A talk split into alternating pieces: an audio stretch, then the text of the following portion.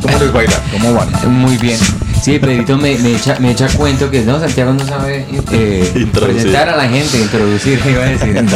Y, y no, estuvo muy bien, Pedrito, te fue muy bien. Muchas gracias. ¿Por qué no te metes un palo más bien y...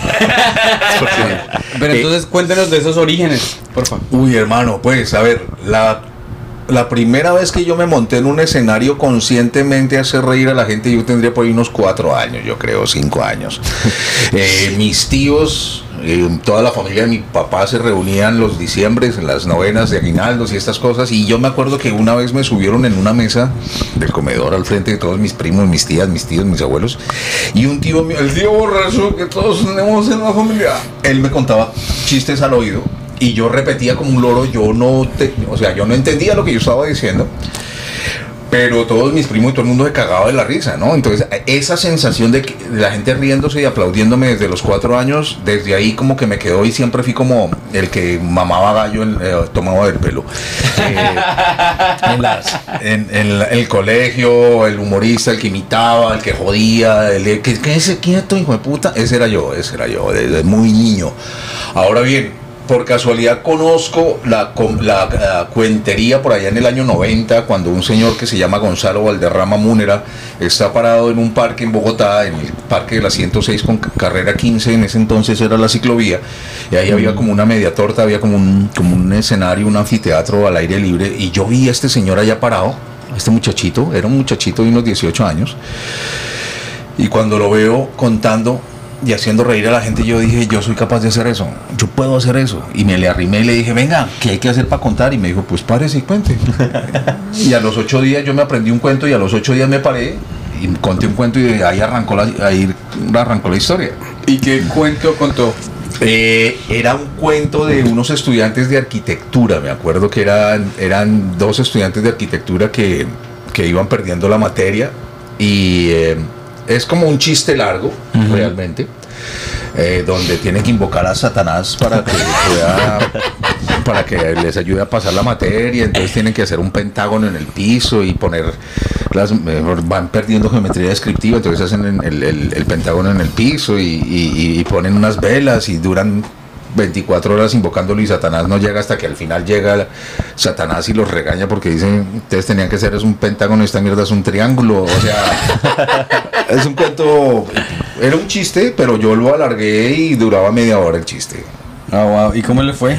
Eh, bien, bien divertido, fue muy divertido, la gente se reía y yo creo que el secreto del tema fue que yo nunca me paré con la intención de hacer reír. Nunca lo hice así, ¿no? Y las veces que lo hice conscientemente con la intención de hacer reír me iba como un culo. Claro. Me iba mal, mal, pésimo, pésimo, claro. Y desde siempre lo dije, la persona que se sube a un escenario con la actitud de hacer reír, porque yo soy muy chistoso. Uy, no, yo detesto esa mierda y eso es el payaso. Uy, no, no, no, con el respeto del trabajo de los payasos, ¿no? Porque son muy buenos, pero, Sí. pero es- esta persona que no tiene ni idea de lo que está haciendo, oh, a mí me... Claro, es horrible. Sí, sí, eso es- duele, Duele a uno como pena ajena, como... "Ay, no, ay, venga, venga, venga". Y, y la puentería, ¿cuándo pasaste de ser puentero y todo eso a ser stand Bueno, pues yo me caractericé en principio por contar cuentos con grandísimas dosis de humor. Sí, Eh, yo tenía muchos cuentos, contaba cuentos, a pesar de que me, cuentan, me, me gustan los cuentos también eh, trascendentales y bonitos y románticos. Yo siempre les tenía que meter cosas de humor, siempre, siempre, siempre. Entonces yo hago la transición como en el 90 y...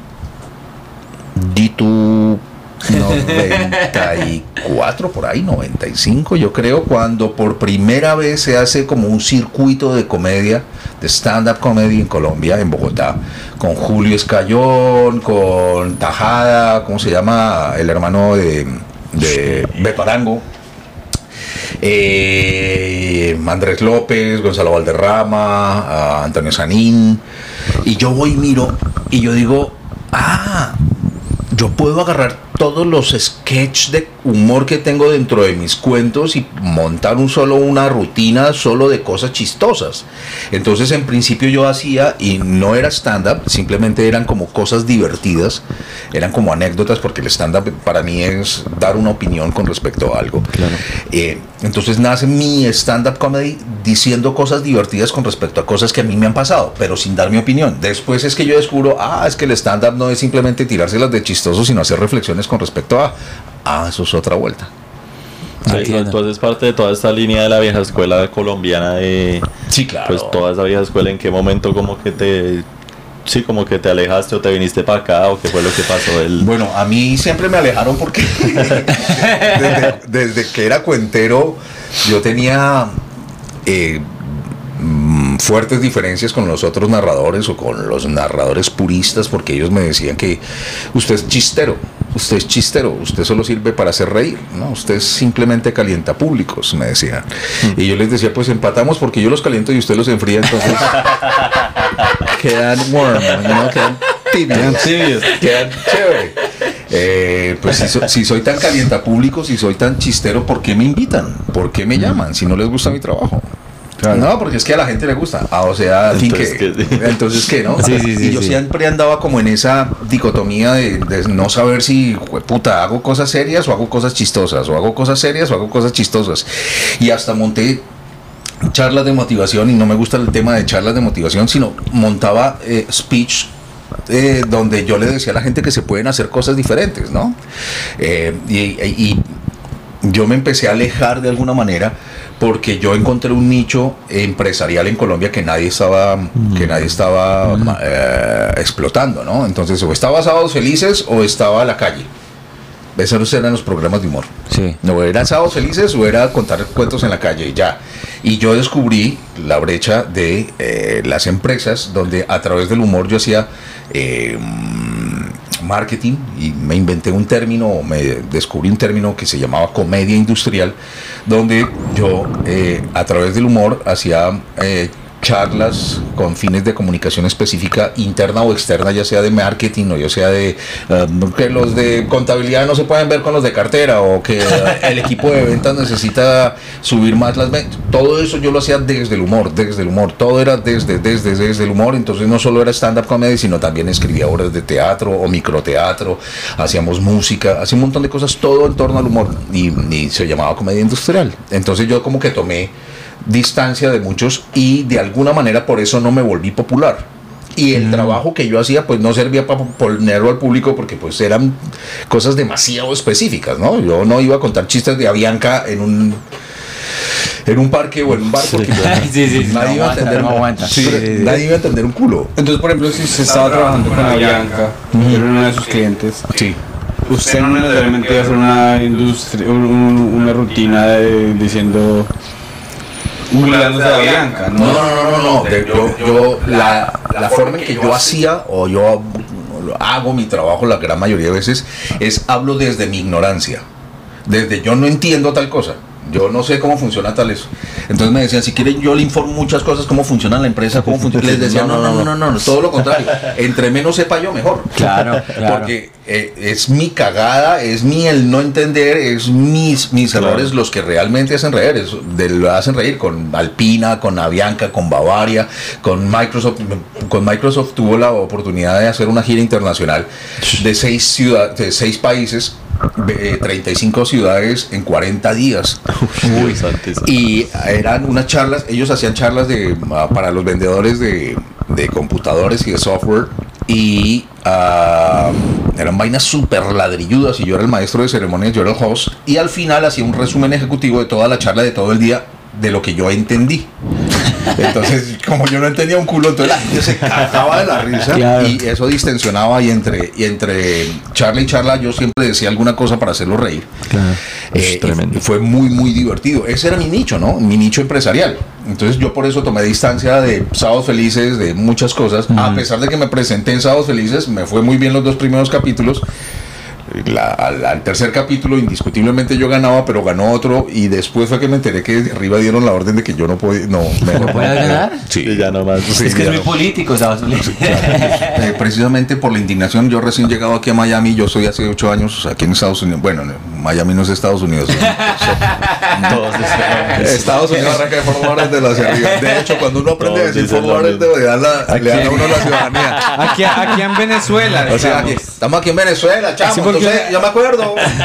Uno va a aprender a decir for, for Lauderdale. Sí, ni, ni siquiera sabemos. Uno dice, en Fort Lauderdale, allá donde es barato. ¿Dónde es barato? Eh, entonces eh, yo llegaba acá y me decían, ¿usted de dónde es? De Colombia. Ah, pero vos no hablas colombiano, weón, gonorrea, hijo de- Ey, va, ey, ey, ey. espera, espera, no todos los colombianos hablamos así. No todos los colombianos hablan así. Entonces todo el mundo me decía, ah, pero vos no hablas colombiano, ah, vos no hablas colombiano. Entonces hice un video donde decía, no todos los colombianos hablamos de esta manera. E hice todos los acentos, o la, la mayoría de acentos de Colombia con un iPad. Entonces empecé a hablar caleño, yo les decía, mira, los caleños hablan distinto, ¿eh? Y, y entonces los santanderianos, hermano, usted pone a hablar, dígame, para esta, mucho haber pasado. Dígame, primo. Dígame. No, mi familia es de allá, marico. ¿De dónde quién? De, de Sechitagá. De uh, dígame ahí, de- Dígame, o sea, de primo. ruido que para abajo. Para esta, justo.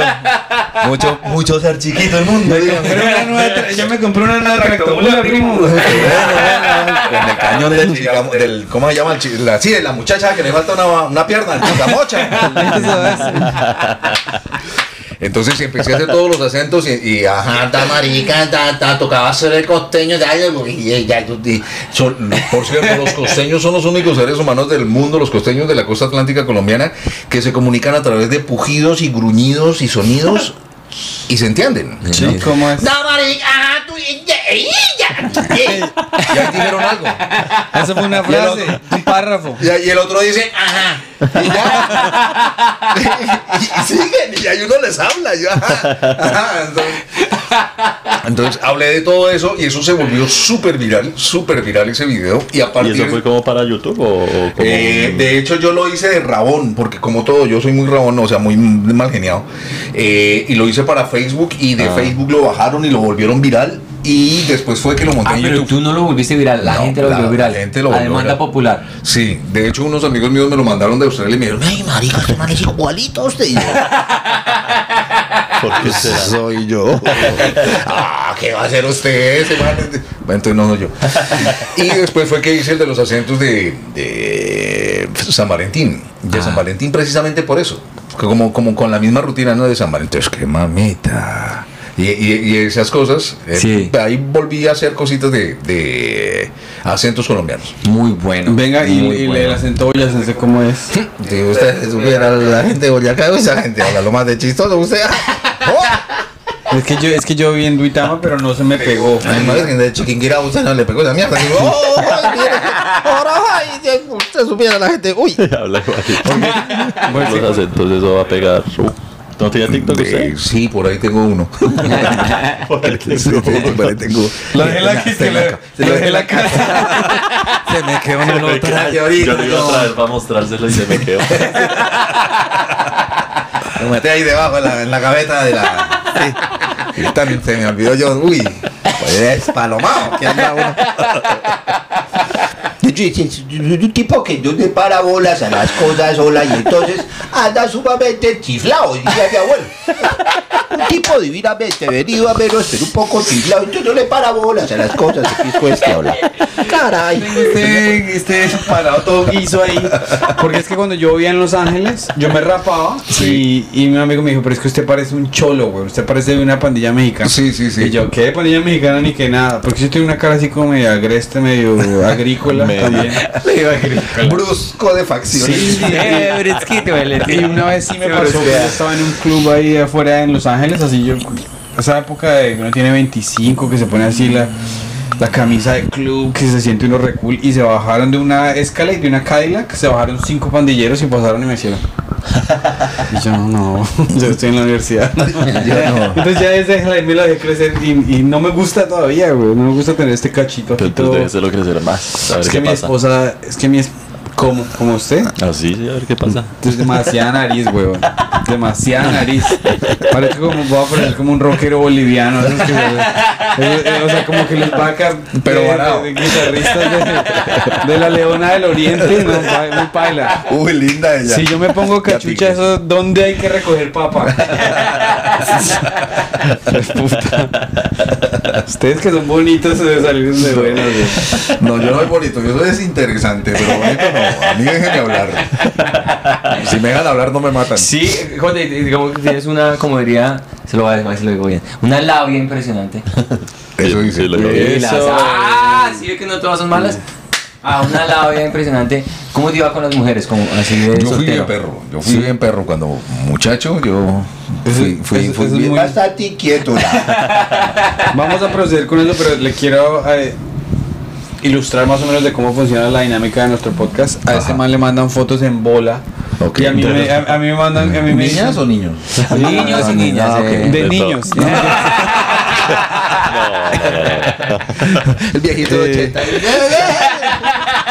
Pelando la nalga. No, pero o sea, a él le mandan fotos en bola y a mí me mandan mensajes las mujeres a veces y me dicen como que, eh, oye, ¿qué, qué ejemplo de superación que eres para tres chicos. así. ¿Qué le pasa? Está como re, weón. Qué ejemplo de superación. Pero yo siempre, o sea, eh, usted siempre fue bueno con las, cayéndole a las chicas. Eh, yo creo que sí, a mí me fue bien. Me fue bien. Y me sigue yendo bien porque ahora estoy casado. Entonces, eh, yo creo que lo que pasa es que está subvalorado eso. El hombre que no tiene suerte con las mujeres no sabe la suerte que tiene. No sabe exactamente la suerte que tiene. ¿no? sí, sí. Entonces, Sí, claro. eh, yo fui bastante inquieto. ah, y eso me dio como un bagaje para darme cuenta que es mejor estar calmadito. Es además, desde el punto de vista lógico, tener dos o tres novias no es, no es, no es lógico, no es prudente. Eso, eso No, quiere decir que tiene tres o cuatro suegras, huevón. Entonces, va, eche Las números. matemáticas, eso No, no, no, eso no cuadra. Eso Sí, no sí, cuadra. claro. Eh, infortunadamente, la sociedad machista. eh, la falocracia, como dicen las feministas, eh, nos dice que el hombre que tiene dos o tres viejas es un bacán, es un, ba- un berraco, y la mujer que tiene dos o tres hombres es una puta. ¿no? Sí. Y es estúpido. Para mí eso es estúpido. Sí, obvio, el, no. el- el sistema eh, anticonceptivo está mal enfocado. Las mujeres son las que se tienen que poner las- la- la- los dispositivos intrauterinos o te tienen que inyectar no sé qué o tomarse la pepa, no sé qué, siendo que una mujer máximo se puede embarazar una vez al año. Una vez al año. En cambio, un tipo puede preñar 365 viejas y culea todos los días. Claro. ¿No creen que están como enfocando el sistema anticonceptivo al género que no es? Sí, digo claro. yo, digo yo. Y si alguien tiene derecho de probar todo, es una mujer que va a llevar un bebé nueve meses en su, en su vientre. Si- a eso vamos, digo yo. Ella es la que tiene el derecho de comerse tres o cuatro o cinco y decir, ah, bueno, es con este que quiero. ¿no? Sí, Nosotros no. Y, y este, este es el tipo de discurso que usted usa cuando va a convenciones feministas Y levantar hueputa, y abre piernas. y esa vaina. Todas, ¡ay, Jota! CJ es un progresista. ese, es el, ese es un chiste de Chris Rock. Que dice que usted quiere ir a culiar, vaya a una marcha pro aborto, güey. Que allá les gusta culiar así, güey. Allá denle, puta. Que eso sí existe en los Estados Unidos. Las Sí. mujeres critican mucho a los, a los hombres que se arrogan el título de feminista, yo no sé qué. Y es pura hipocresía para ellos darse una personalidad que los haga más atractivos. Claro, hacia ese tipo de mujeres, obvio. Sí, funciona. Me imagino yo. yo. Yo siempre peleé contra muchas vainas con las, con, con las cuales nunca estuve de acuerdo. Y por eso me metí en muchos problemas. Desde la universidad, desde el colegio, la escuela, siempre estuve metido en problemas porque yo pensaba diferente o veía las cosas diferentes. ¿Y usted en qué universidad estudió? Yo estudié en la Universidad América, en Bogotá. Ok. La América, creo que mi mamá estudió ahí. ¿Esa, ¿Cuál es la rival? ¿La, la nacional? No, toca apagar. Es que ca- cada episodio yo digo un chiste bien malo, entonces me apago el micrófono por dos minutos. Empiezan mis dos minutos ya.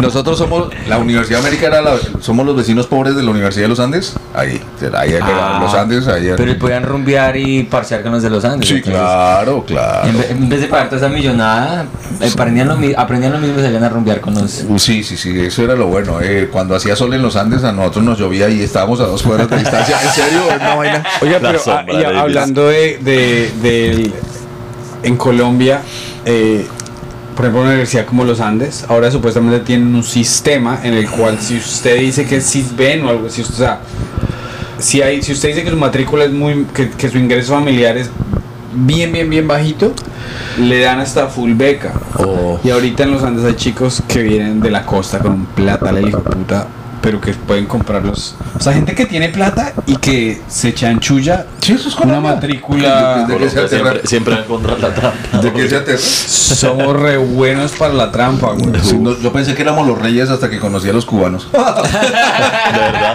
Uy, peores. hermano, el, cu- el cubano, no- los cubanos nos dan sopa y seco. ¿En serio? Los cubanos son los reyes de los torcidos. ¿Qué, ¿Usted qué, qué ha visto, por ejemplo, que le ha parecido como, uy, Ponga aquí la ciudad donde están todos los cubanos en Miami se llama Hialeah. El zip code creo que es 33170, no me acuerdo cuál es. Intente matricular un carro y ponga ese zip code y verá. El seguro le vale el triple. El seguro le vale el triple, ¿por qué? Porque es de Hialeah. ¿Por qué? Porque es de cubanos. Los cubanos son los encargados de hacer, han sido por antonomasia los que más desfalcos le han hecho al Seguro Social en Estados Unidos. Brutal. Yo he visto cu- cubanos embolatando a paisas, hermano. Con eso le digo todo. Uy, no, parce. ¿en Con eso le digo todo. Son torcidísimos, pero si se pone uno a pensar, uno entiende por qué. Porque es que para nosotros la corrupción es una opción. ¿sí? Sí. Para el cubano es un estilo de vida. si, usted no se tuerce, sí. si usted no se tuerce en Cuba, usted no Se come. muere. Usted no Claro. come. Sí, Entonces sé. ellos vienen con ese chip desde niños porque tienen que torcerse para poder comer. tienen que hacer torcidos para poder, para poder alimentarse. Sí, tú, tú tienes un chiste que es muy bueno, creo que lo escuchamos antes. Una de las rutinas que estábamos viendo era que Miami era. Mm. Yo No, lo quiero, no lo quiero sabotear, si lo puedes decir. Me Sí, el, muy- el- el- el hecho de que yo soy colombiano y que es una mierda ser colombiano en- por fuera, porque nosotros los colombianos tenemos el estigma del narcotráfico todavía, ¿no? En, todas partes, ¿no? Entonces yo no tengo derecho a tener gripa en este país y que me pare la policía. Yo tengo gripa y me para la policía. Where are you from? I'm from Colombia. Ya, yo ya estoy metido en un pedo, yo no he hecho ni mierda. Pero la gente no entiende que en Miami, por ejemplo, el negocio del narcotráfico ya no es tan bueno, ya no es negocio. La cocaína en Miami ya no es tan buena por culpa de la colada cubana. Es un café que venden acá, que es, haga de cuenta, 30 expresos en uno solo. Súper dulce esa vaina. Y eso es como tomarse unos 10 Red Bull, en serio. Yo me acuerdo la primera vez que me tomé un- una colada que me la sirvieron como con unas copitas de aguardiente encima. Yo dije que no quería con aguardiente, sino así nomás. Y yo me lo tomé, yo sentí ese corazón. Ahí mismo me aceleré, ¿no? Yo dije, no me mató el perico en Colombia y me va a matar un tinto en Miami, esa mierda. Y, y yo le di como varias vueltas al centro comercial donde estaba el corazón y hacía flexiones de pecho. Y, O sea, que le- y casi le pasa lo de Foo Fighters. Sí, y yo, y yo dije, ya entiendo cómo es que llegan nadando hasta aquí, estoy hijo de puta, claro. Ese chiste es muy bueno, Claro, se mandan un litro de esa mierda en la vaina y arrancan a bolear brazo. Por eso es, claro. Claro. ¿Y en La Habana, en, en Cuba, será que sí cultivan café ellos? Sí, Sí. sí, en, en, en, en Cuba se da el café. Y usted sigue, sigue ahorita, o sea, hoy en día J. Pineda se hecho- sigue haciendo como los shows corporativos o hace cosas más de como de para el público. ¿o qué es lo que- En- en- infortunadamente aquí en Estados Unidos no existe ese público corporativo que había en Colombia. Porque si no lo saben, en Colombia hay una ley que obliga a las empresas a hacer eh, actividades lúdicas A los a, su- empleados. a sus empleados. Entonces yo me agarraba de esa ley. Yo me agarraba de esa ley para decirle a la gente, "Vea, y además aprovechemos que la ley no se creó duda y ahí vendía, ¿no? Se iban las empresas y ya cumplió la ley. No. Se vestía policía. necesidad- con las gafas- con las gafas Se pone el bigote y llegaba el otro día de cambiado. Llegó el comediante, el señor policía me mandó. Esa es- se llama táctica de venta.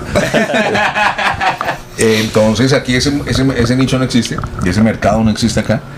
Y eventualmente hago comedia eh, en bares, en sitios donde me contratan, donde en circuitos para probar material eh, eventual. Pero pues yo estoy como más apartadito de la comedia ahora. Aquí eh, estoy más dedicado a la, a la arquitectura, estoy con, Mm, trabajando con constructores y esto.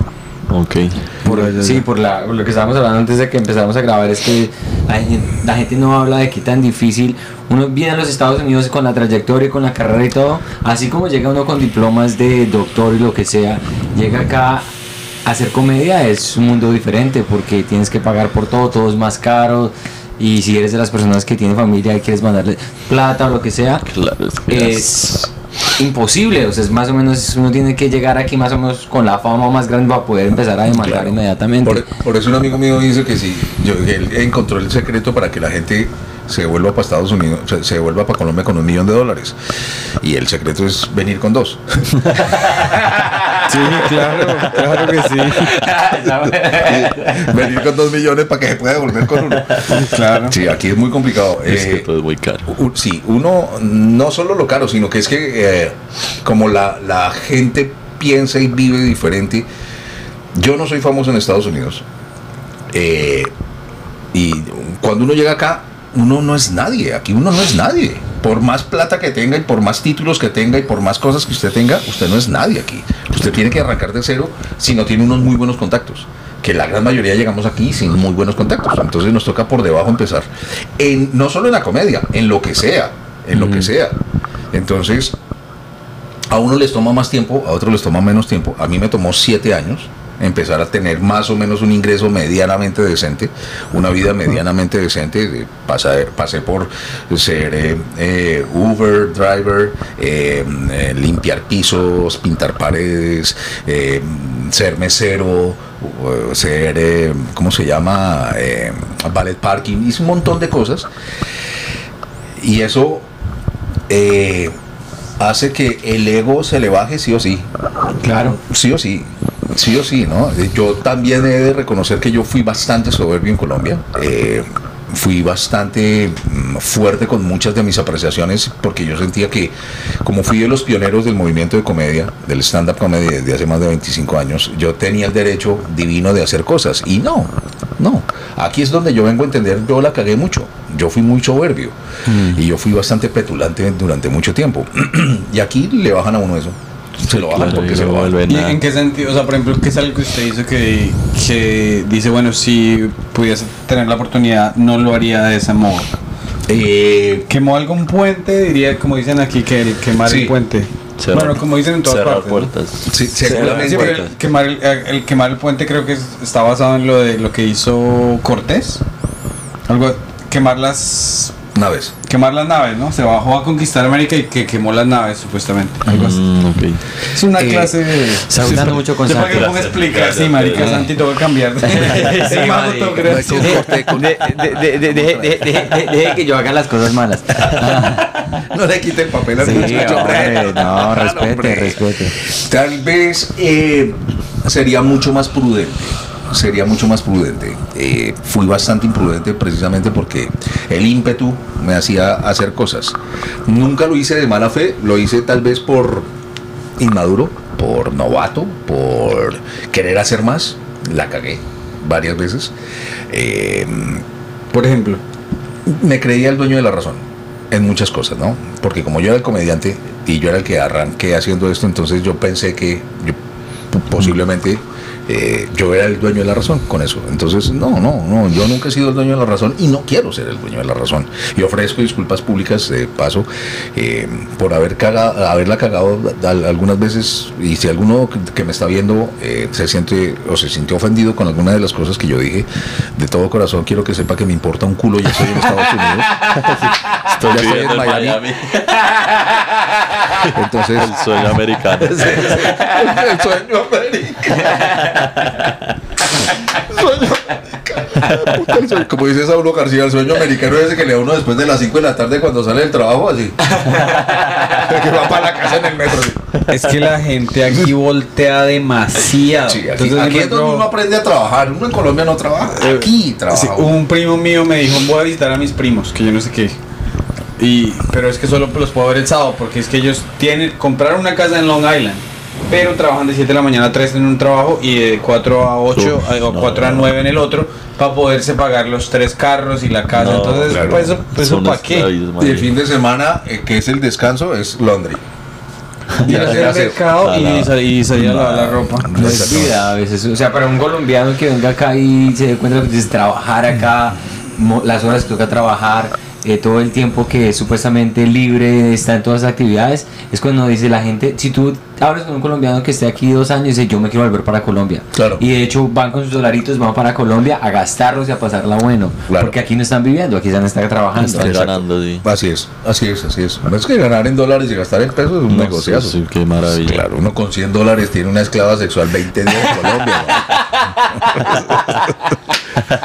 Usted, por joder, en Bogotá deje 10 dólares de propina y mira, es un mínimo, No, mínimo. Bajito. yo para el baño y hago una atención. Eh,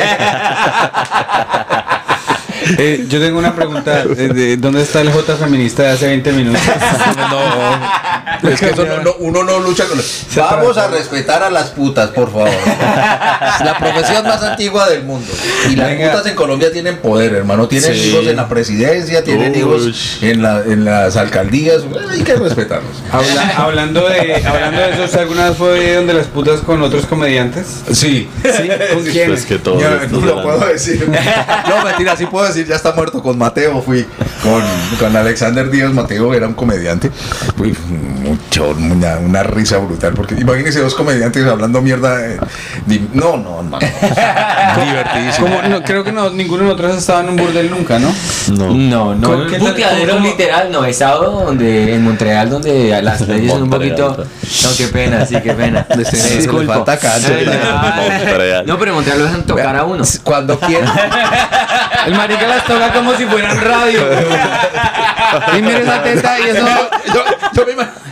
¿Cómo sale, la, ¿Cómo sale la leche aquí que a la derecha caliente? Si ustedes quieren hablar de ese tema, llamen a Franco Bonilla. Esa No, es la no, Biblia. sí, no, Ese es un marica, directorio o sea, ese tema. No, no lo voy a, o sea, es- esto aquí baila, pero no estaba, íbamos íbamos a comer fritanga por allá en Bogotá con Franco.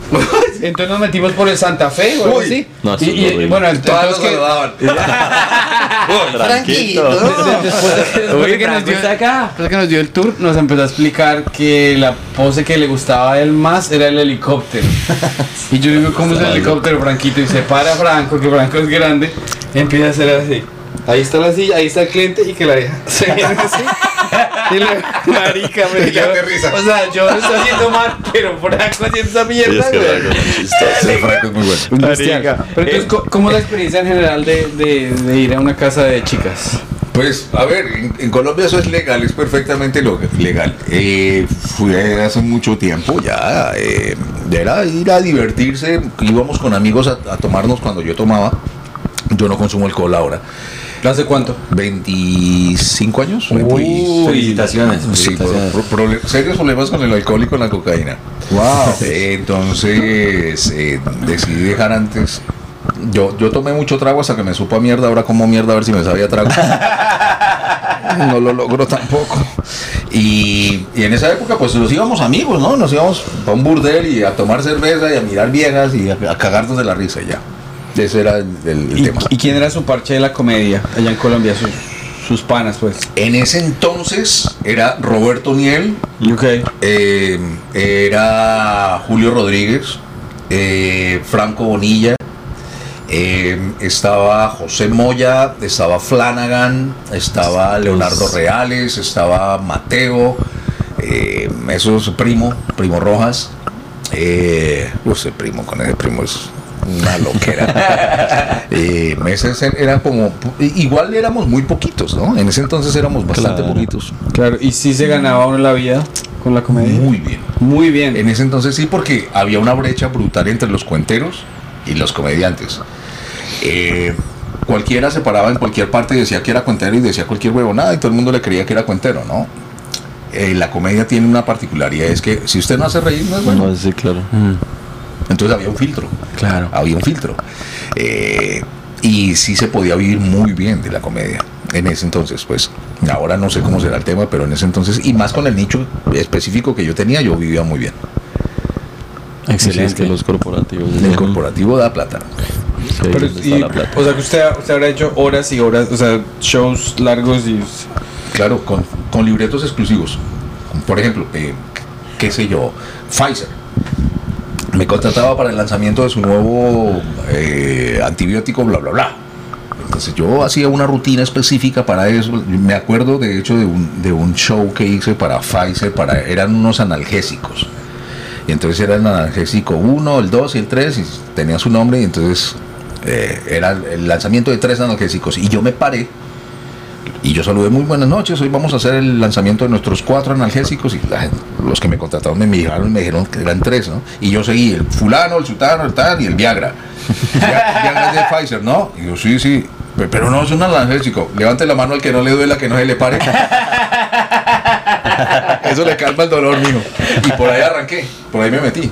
Y ent- entonces, eh, eh, esas horas de vuelo de, de esos libretos, pues eran muy buenos ahí puntualmente, pero por fuera no me servían para nada. Si eran solo para eso. Claro, exactamente. Y hablando del Viagra, ¿usted ha probado el Viagra? No, Esas preguntas. es carísimo. Sí, es caro. Aquí es carísimo. No, pero nunca lo he probado. Me, me toma otras pepas que no producen ese efecto. pero- De hecho, me la tomé hoy, sí. sí. Resulta es que yo tengo un amigo, eh, cuando yo trabajaba en la DEA, tenía un amigo dominicano, pero el man era de gimnasio. El man era un macanca, un negro, pero así. Y el man me dijo, oiga, hay, hay un suplemento herbal que venden aquí en Chinatown, una chimba, güey. Y yo dije, si este negro es- me dice que esto es bueno, esto tiene que ser buenísimo. Y parce, me tenía yo una, esa, en, en esa época salía con una chica que me da como 1.92 yo. Tuvimos una fiesta en mi esta y yo, ay, me acordé de la pepa, me tomé la- el, el suplemento herbal. Le di una pela a esta mujer, o sea, una, mujer así con vestido rojo, mona grande y sale de mi cuarto así, pero y mis amigos, ¿qué pasó acá, güey? Y yo les tengo el, suplemento herbal. Le regalé, pedí como seis cajas por eBay y se las regalé a todos mis amigos. Me llamó un amigo, Fran- eh, Fran- Franco Senegal, él, y me llamó de Senegal. Me dijo, Marica, tengo dos negras aquí tiradas en la, en la cama, están dormidísimas, les di una pela tremenda, weón. Y después me llamó otro amigo paisa y me dijo, se estaba reconciliando con la mujer. Y me dijo, Marica, usted cuando se toma ese suplemento herbal, ¿a usted le da taquicardia? Y yo le dije, no, Sí, a weón. morir. y mi hijo a mí siempre me da taquicardia. Yo le dije, pues, ¿por qué no se la deja de tomar? Y me dijo, porque mi esposa ya está convencida, güey. mi esposa ya me va a volver a aceptar. No me voy a cagar el Deje de matrimonio. tomarte esa mierda, weón. Un Entonces un infarto día más, un infarto menos. la, la botella era todo en, en- en mandarín, pues, en chino. Y, y yo un día la abrí y se la mostré a alguien, a un amigo que no es tarado como el resto de mis amigos. Y le, y le boté la píldora y mi amigo volteó la píldora y me dijo, ¿usted cree que esta sé qué es, huevón? Cialis. Eso era Cialis importadas de la China contrabandeado. Y nosotros ahí, dele, marica, esto es herbal, weón, qué chimba. Natural. Esa mierda. Pero eso sí lo pone a uno. Sí, pues Ah, claro. marica, yo estaba esperando lo de mano, pero yo me tomé esa mierda y se me cayó. Se me pobre amigo. Sí, no se- no pues se que me ¿cómo, le, pero- ¿cómo le va a quedar uno mal a la esposa, weón? ¿Cierto? Ya que. Tocó morir en, en, en batalla, güey. Ese es de con las botas puestas. Esos son los miedos, digamos, si yo alguna vez tuviera un, un, un trío, yo creo que esa sería la única vez que yo tomaría Viagra. O la primera vez, no la única, No. primera vez, por miedo a que le pase a uno. Malo. Sí, No, sí, vea, sí. yo le tengo el secreto. Véndase low profile, véndase bajo perfil. Ah, Diga, vea, lo tengo chiquito, no se me para y soy mal polvo. Usted de alguna manera sorprende porque les causa curiosidad. Eche a ver, ¿sabe? Para que resulten diciendo, no era tanto, Ah, ¿eh? valores de Sí, Santiago. En cambio, si usted vende como siete sin sacarlos, no, no, no, no. siete sin sacar. Mm, pura mierda, pura mierda. Se desilusiona. Esa es una muy buena técnica. Véndase en, low en- profile. en- en el que, en el que, o sea, na- no hay nada más mañe que un hombre que venga a ofrecérsele sexualmente a una mujer y a dárselas. Claro. Las mujeres les da vómito esa mierda, güey. Claro. Pero yo he visto un amigo mío así charlando y no se les quería comer ni nada, pero les, les empezó a decir como que yo lo tengo re chiquito, marica. Y las viejas como la que, como que se iban a hablar como que algunas otras tienen que comprobar esto. es un truco psicológico muy chimba. Nosotros los vagos sabemos ese misdirection que llaman. Claro, mis direcciones están para allá. Sí, sí, sí, lo- sí. No, eso crece, solamente tienes que hacer lo, lo necesario. ¿eh? Téngale paciencia y cariño. ya. Que- Ay, madre, está muy bueno. Pero entonces, ¿cómo era eh, cuando usted levantaba?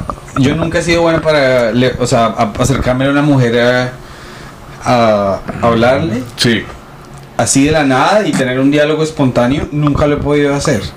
De hecho, que días traté de hacer impro O sea, todo en el, todo en el, en el acercarse a alguien, oh, buenas tardes, Jota, ¿cómo, cómo le va? Sí. Acercarse a una mujer, hay que hacerlo desde un ángulo correcto. Sí, sí, Yo, digamos, hasta leí artículos de cómo hablarle a la... O sea, parce, yo, un caso como crónico. Yo, yo estudié cómo hacerlo. Entonces, entonces dicen... entonces, o sea, no es como... eh, Uno, el instinto natural de uno es que se la, la chica está viendo para allá y uno...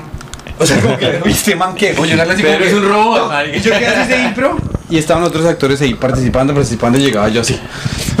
Aquí está la cocaína y la gente como que me están tan estúpido, weón. Entonces yo nunca pude hacerlo. ¿Cuál, cuál era su modus operandi? Así como, Pues, bueno, yo soy no una sé, niña yo- linda ya y que... Yo, yo desarrollé, yo tenía complejo de feo cuando era muchachito, ahora, ahora no tengo complejo de feo, ahora lo acepté, ahora lo acepté, ya no. Y entonces eh, desarrollé el saber bailar, me volví bueno para bailar, ¿no? Entonces yo lo que hacía era, yo tendría que unos 14 años, yo creo, yo me paraba al lado del baño de las niñas, ¿ok? Y hacía que ellas se tropezaran conmigo. Yo les ponía el pie, que me pisaran o alguna vaina, o me ponía para que me, para que me empujaran o me tropezaran, y tan, ahí, uy, uy, qué pena, no, no, tranquila, perdona, te perdono, pero si bailamos. Y ya, y de ahí para allá, Ah, en el baño en una fiesta o sí, algo así. en la fiesta o en un bar o en En un centro comercial. En el velorio, no, en el velorio no en los velorios no Al pie funciona éxito. Al pie del éxito de él, hijo de puta. Oiga, pero eso está una chimba. Es- esa es la primera vez que yo he deseado que este podcast fuera re popular en Colombia, weón. Para que mañana las niñas vayan al colegio saliendo del baño. Marica, le están haciendo zancadilla. ¿Qué pasa, weón? Yo en la universidad era lo que me paraba en la puerta del baño de hombres con un rollo de papel higiénico y, tan, y a los primíparos les cobraba. ¿En serio? No. Y me, pa- me hacían las lucas eso. Obvio. Uy, marica, muy bueno. Y iban a entrar en carne. A ver, usted es primíparo, ¿cierto? A ver, huevón, a ver, va aprendiendo, mira. Chimba, weón. Pero es que uno, uno a los 17 ya está más ahuevado Sí, en la universidad, claro, es pues, como el mundo, uno tiene que ser cool, uno tiene, si uno, no hay nada más Uno no aterrorizante. errores. Uy, parce, porque son, o sea, monumentales. Usted dice ya, si arruino mi reputación hoy, Chao. Claro. adiós. Bueno, y, y tú dices algo, no tomas, estás casado, o sea, es una transición ahorita y estás enfocado en otra, o sea, Sí. o sea, el J de ahora es más o menos un hombre hecho y derecho. No, no, yo soy bastante, bastante diferente a como era yo antes. Quiero decir, eh, para mí es aterrador ver a alguien que hace 5 años no lo veo, 10 años no lo veo y verlo igual. Y, que, claro. y que funcione igual y que piense igual. Para mí eso es aterrador. Este marica no está evolucionando. Sí, no este, le este tipo no, no le ha pasado nada. Por eso yo digo que cuando uno consume drogas no pasa nada. Eh, no pasa nada. Mm. Yo me encontré con un amigo con el que yo fumaba marihuana hace 30 años. Y le- esconde- esconde la- voy a esconder las pipas. le yo le preguntaba al man, yo le preguntaba al man qué más de su vida. No, bien, marica, ahí en la casa con mi mamá, lo mismo, todo chévere. En el parque, bien. Y usted le dije, no, marica, yo me casé, me divorcié, otra vez volví, me casé, me enviudé, tengo un hijo, me fracasé, tuve eh, empresa, me quebré, me fui para Estados Unidos, casi me matan, bla, bla, bla, bla, bla. y usted, no, nada. En el O- parque. En el barrio, lo mismo. O sea, al man no le pasó En el nada. parque, estoy culteando mi propia vareta. El man no hizo nada en la vida. O sea, el man se puso a fumar vareta y no le pasó Claro. nada en la Sí, vida. se quedan ahí. Se quedan ahí. Sí. Se quedan ahí. ¿No? No, quiere, no, no con eso estoy diciendo ni estoy satanizando la droga porque no a todo el mundo le pasa lo mismo. ¿no? Sí, sí, yo sí. soy un enfermo adicto. la- yo sufro de una enfermedad, o mejor, disfruto una, una enfermedad que se llama la adicción. No todo el mundo es adicto. Yo no puedo consumir alcohol porque me enloquezco. Yo no puedo consumir ninguna sustancia que me saque de mi realidad porque me enloquezco. Yo no sé parar. ¿ok? Hay gente que abusa de la sustancia, eso es otra, y hay otros que utilizan el trago y sí. la pasan rico y chévere. Y hasta envidia me da a veces. Mi hijo hace poco me, me- me confesó que fumaba marihuana. ¿Cuántos años tiene su 21 niño, sus hijos? hijos. 20 21 Doce. 21 años. Siete. Como, dice, como dice Catalina Guzmán. igual que- siete igual que va para. 8. 7 va para 8. Claro, después del 7 va al 8, marica. Sí, 7 va para 8. Si fuera 7 y va para 14 es un perro, marica. La Cata dice eso. Entonces él me dijo, y él tenía como mucho temor porque él sabe que yo soy adicto en recuperación. Y me dijo, pa, no te molestes, no, no, te, no te emputas que te diga que, que estoy fumando marihuana. Y le dije, no, a mí no me emputa eso. A mí me emputa otra cosa. Y me dijo, ¿qué? Me emputa que no me lo puedo fumar contigo. Ah, Eso me emputa, ¿me entiendes? Pero no por él. Eh, hay gente que consume, yo he visto gente que toma alcohol todos los días y no son alcohólicos. Sí, no, yo- Yo conozco gente que toma una vez al año y la caga. Es alcohólico. Sí, sí, Sí, claro, claro. Y es muy buen, muy buen. Hay, hay un desconocimiento general con respecto al alcoholismo y a la drogadicción. Uno se imagina que el drogadicto es el habitante de calle, el indigente, el homeless que está allá botado. No, hay más de un indigente de corbata que uno no sabe. Ah, claro. Hay gente Uy, muy buen punto. cocainómanos o crack o bazuco o que tienen la vu- vuelta mierda a la vida, pero tienen un super carro, un super trabajo, una super familia y están vueltos mierda y están vueltos mierda. Entonces hay, hay una des- un desconocimiento brutal con respecto a ese tema. Yo no consumo ninguna sustancia eh, que me saque de mi realidad. Al extremo de que yo me aguanté tantas cosas durante mucho tiempo que este año me han dado dos ataques de pánico y eso es una mierda. Me tocó medicarme, me tocó tomarme unas, ir al psiquiatra y decir, pedir ayuda, pedir ayuda. Yo aprendí a pedir ayuda. Esa era otra, ¿no? Yo no pedí ayuda ni por el putas porque Claro. yo soy J. Pineda. Marica. El ego es una vaina brutalmente dañina, ¿no? Claro. Entonces pedí ayuda y me estoy tomando un, un medicamento y tranquilo, calmado, relajado. Ya no, ya no, ya no me ofusco, ya el, el apasionamiento con el que yo a veces eh, arremetía con cosas, ya no, ya no existe. Eh, y, y la droga es eso, la droga es la, la droga va a estar siempre ahí, el alcohol siempre va a estar ahí. Eh, el problema no es consumir, el problema es qué permite la persona que haga eso en su vida. Ese realmente es el problema. Sí, claro. Exactamente. ¿Y, y cómo se llama el medicamento? Eh, solo. Cocaína. Soloft. Ok, ok, ok. Solo. Soloft es una ante... Esa- a- a- es anti- Cannabis es- sativa. ¿Es antiansiedad o antidepresión? Anti- a- a- los dos de hecho. Ambos, ambos, sí, sí, sí. Al tiempo. Sí, lo que pasa es que eh, en términos de no madurar uno por el consumo de sustancias, es que a veces, por ejemplo, eh, yo te estaba hablando de los comediantes, los, los hermanos Lucas. Sí, sí, sí. Unos que eran rebareteros pero dejaron de meter porque uno de los amigos se les murió en una sobredosis de éxtasis. Y los chicos se, se- se pusieron a pensar, nosotros por qué dejamos de meter vareta? Porque nosotros fumamos vareta todos los días desde que tenemos 14 años. Porque en vez de sentarnos a pensar que nuestro papá nos, nos, nuestro abandonó, o que nos- nuestro barrio era peligroso, o que tenemos tales y tales problemas, nos pegamos la dormidita y quedamos quietos. Claro. Pero al nunca solucionar... Es el- un evasor. es, es- exacto, e- es un evasor, entonces se pueden pasar 20 años y uno no, y uno no lidia con sus conflictos porque los está adormeciendo. Exactamente. Entonces, el, lo que ocurre cuando una persona que lleva mucho tiempo consumiendo deja de consumir, más allá del síndrome de abstinencia, que es el síndrome físico, es el enfrentarse al mundo real sin eh, el adormecimiento de la droga, ¿no? Entonces, eh, a uno le dicen, a nosotros nos dicen cuando vamos a los grupos, es el mundo va a seguir, el mundo va a seguir continuando, va- a seguir funcionando. No le estamos garantizando que usted no se va a enfermar, que usted va a seguir en el mismo trabajo, que usted va a ganar más plata, que su familia no se va a morir. Nada de eso se le puede garantizar. Solo es que va a adquirir un montón de herramientas para poder afrontar eso. En última, los grupos de apoyo sirven es para que usted se mame el leñazo como viene, no como a usted le gustaría, no como a usted le parece, no como usted quisiera, sino como es. Entonces, el aprender a vivir sin las drogas, el, el- el problema brutal de la droga es que a usted lo monta en una realidad que no existe. A usted lo evade de su mundo, ¿no? Entonces, el encontrar qué es lo que hace, que, de qué es que me estoy evadiendo yo conmigo, que me, que me lleva a cometer semejantes cagadas a través del consumo, eh, ahí es donde está el quiz. Es un trabajo personal, es un trabajo conmigo. Claro. Por eso no existe nadie en el mundo que le pueda decir a otro, usted es adicto. Nadie.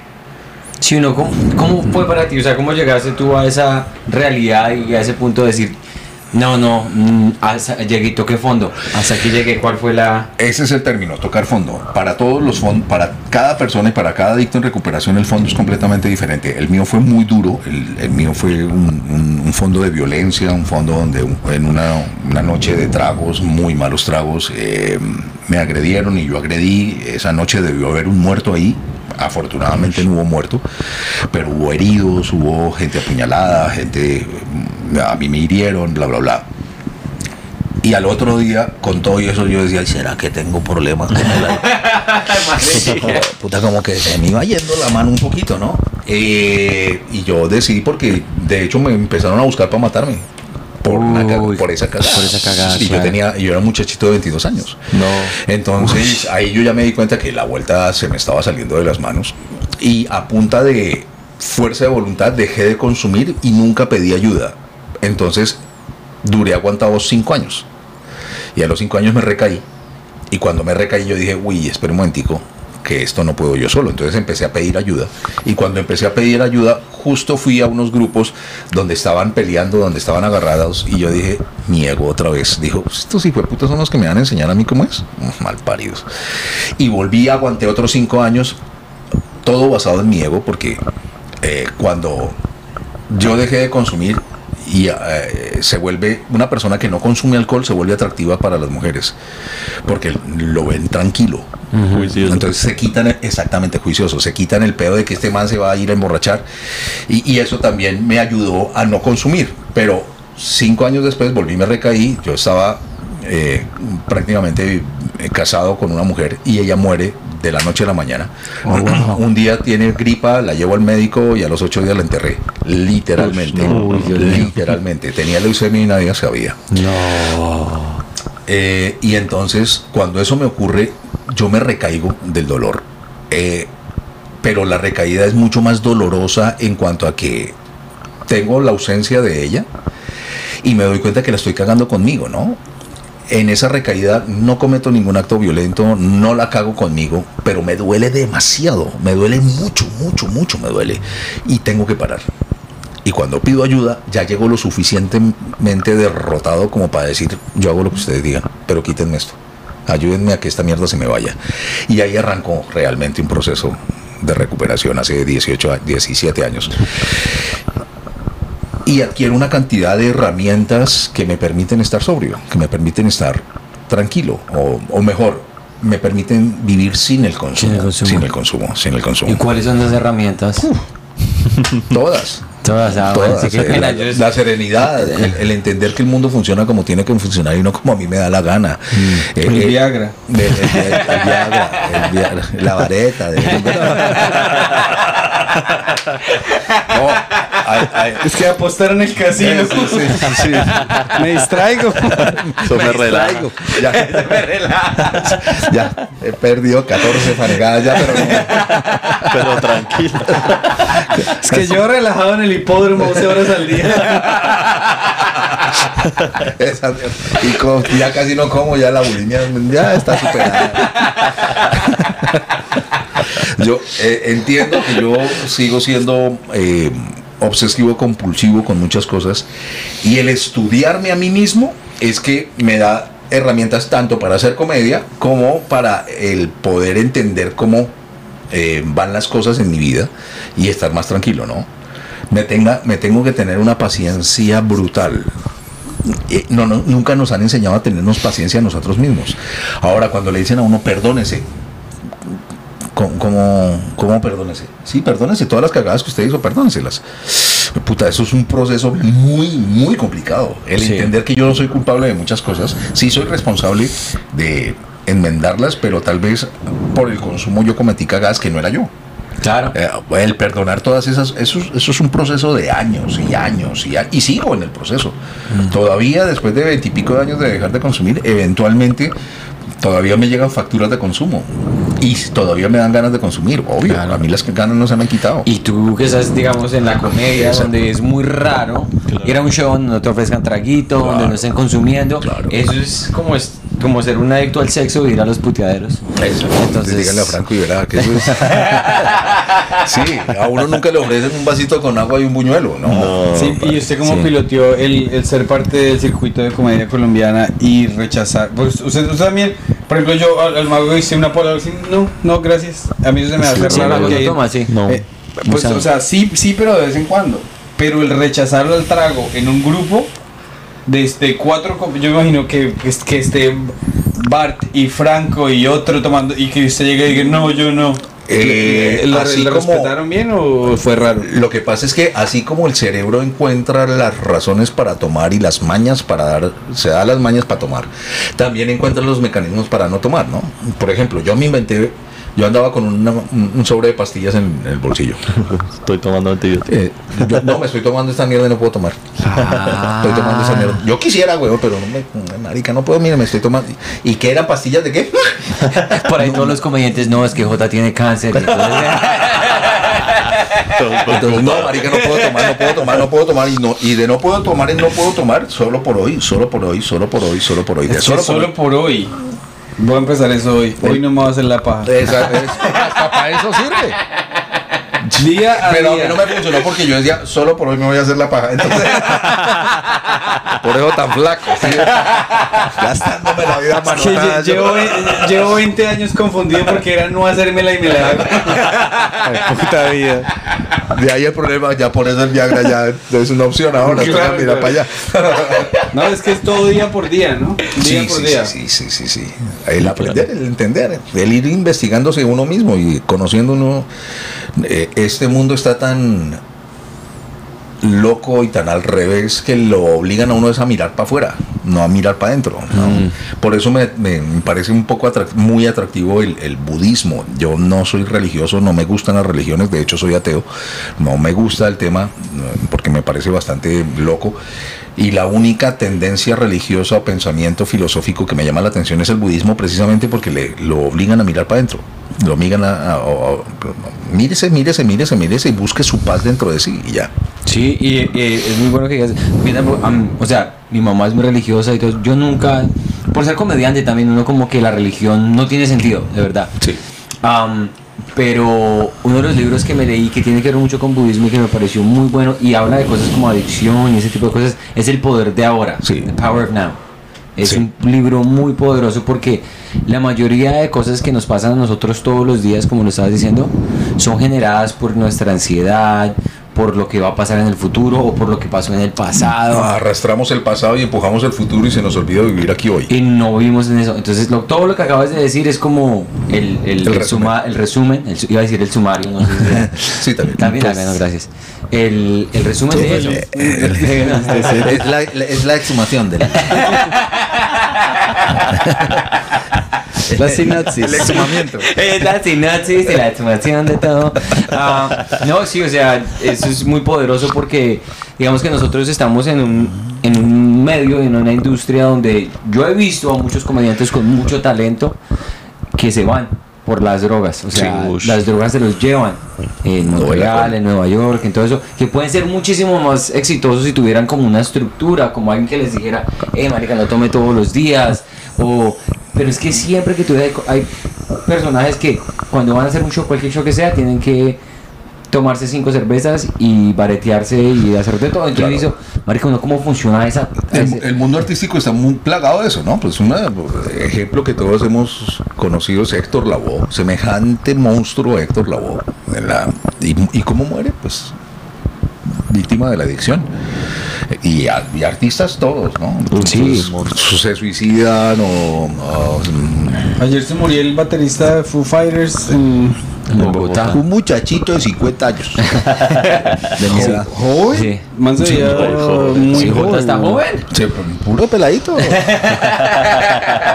Yo soy un pelado de 30, de 20 años con 30 años de experiencia. Pero, ¿sabes una cosa? ¿Tú crees que la comedia y el entretenimiento, ser, bueno, pararte en un escenario de- delante de 200, 500 lo- gente, eso es muy difícil como cuando se baja del escenario y tener ese high. Sí. ese- entonces uno no sabe cómo encontrar algo que lo calme a uno. Exacto. La, la famosa soledad del artista, ¿no? Uno se baja del escenario y ya no es nadie. Sí, ya ya los aplausos, las el fotos y, y después ahí quedó. Se, se siente uno solo y al llenar ese vacío a muchos los lleva a cometer. Sí, y ahorita es muchísimo más complicado también porque estás en el escenario, entonces es todo el mundo, ah, jota, y te bajas del escenario y te montas al teléfono. Sí. y empiezas cuántos likes tengo acá cuántos entonces como que ese high siempre está entonces obviamente el abuso de, De las redes. de la sí es De todo. de todo De entonces todo. te- como que es un perpetúa todo ese tipo de vainas que uno- entonces cuál es tu consejo Jota para la gente para que mi, mitigue Ah, marica, es que estoy pasado con las palabras, man. Dime. Gracias, gracias. Para mitigar. muy bien. Sí, no, yo la verdad. Eh, para mitigar Creo que deberíamos cosas. cambiarle el nombre a Pedro y Santis Special Podcast. Sí, ustedes son las muy especiales. Yo creo que la sugerencia es párele más bolas a lo que usted siente, párele más bolas a su instinto, no a lo que le botan desde afuera, no. Hay una vocecita que todos tenemos adentro que en algunos casos se llama conciencia, en otros le llaman de otras maneras. Párele muchas bolas a eso, muchas bolas a eso porque uno sabe exactamente cuando la está cagando. Uno sabe exactamente cuando está cometiendo un error, pero no le hace caso. Ay, sí, yo puedo. Nada, hágale caso. Escuche, afine, afine su, su percepción de sí mismo, afínela y busque para adentro, eche para adentro y mire para adentro que, que le, lo hace feliz. Eso como es como una de las premisas, como una de las cosas que más me ha funcionado a mí, ¿no?